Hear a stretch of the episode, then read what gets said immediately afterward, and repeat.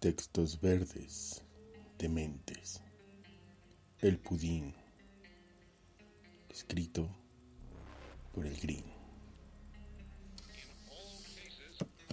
La cocina de la vieja casa siempre despedía ese delicioso humillo que invitaba a los vecinos a probar un irresistible pedazo de pudín. La tela al fondo prendida como un adorno, mientras Clara preparaba sus pudines para la venta diaria en lo que las noticias informaban sobre los 14 niños desaparecidos. Siempre preparaba alrededor de 13 pudines que vendía en las tiendas de su colonia. Los últimos los llevaba a repartir a los niños del jardín de niños y la primaria. Llegaba a su casa donde seis de sus gatos la esperaban.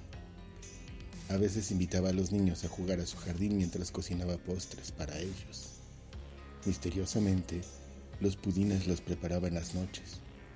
Su cocina estaba adornada con cuchillos filosos de muchos tamaños. La tele informaba que el niño número 15 había desaparecido. Sus gatos degustaban un picadillo especial para ellos, mientras Clara preparaba sus pudines, cuando de repente a su puerta llamaba un policía. Quería preguntarle acerca de los niños ya que uno de los que había desaparecido había jugado unas horas antes en su jardín. Clara le indicó que pasara, invitándole una rebanada de pudín, respondiendo no saber nada acerca del caso. Clara entonces comenzó a hablar con el policía diciendo, estos pudines son sabrosos por ese último polvo que me lleva tiempo preparar, pero está a punto de terminarse. Detrás de aquella puerta se encuentra el secreto de mi pudín. El indiscreto agente, seducido por esas palabras, acercó sus manos para abrir la puerta.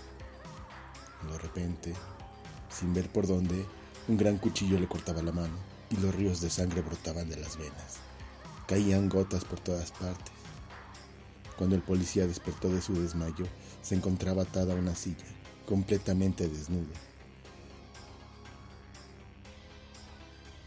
Mientras, en la mesa, el cuerpo del último niño yacía desnudo y destazado. Uno de sus gatos bebía la sangre que caía al suelo. Con sus delantales puestos, Clara evitaba ensuciarse. Con una sonrisa le dijo al pobre individuo, mi pudín necesita el polvo de los tiernos huesos de los niños. Tienen que reposar un par de semanas para sacarse. A los niños los encierro tres días para que adelgacen y sea más fácil destazarlos. Con su carne y sangre alimento a mis gatos, pero en esta ocasión, los pudines del mes próximo tendrán el polvo de los huesos de un policía. A punto de un paro cardíaco se encontraba el sujeto, cuando de repente, detrás de ella salió la pareja del oficial, dándole dos tiros Clara cayó muerta al instante, o eso parecía, mientras una sonrisa emanaba de sus muertos labios. Desde ese entonces, en la colonia ya no se saborean esos deliciosos pudines.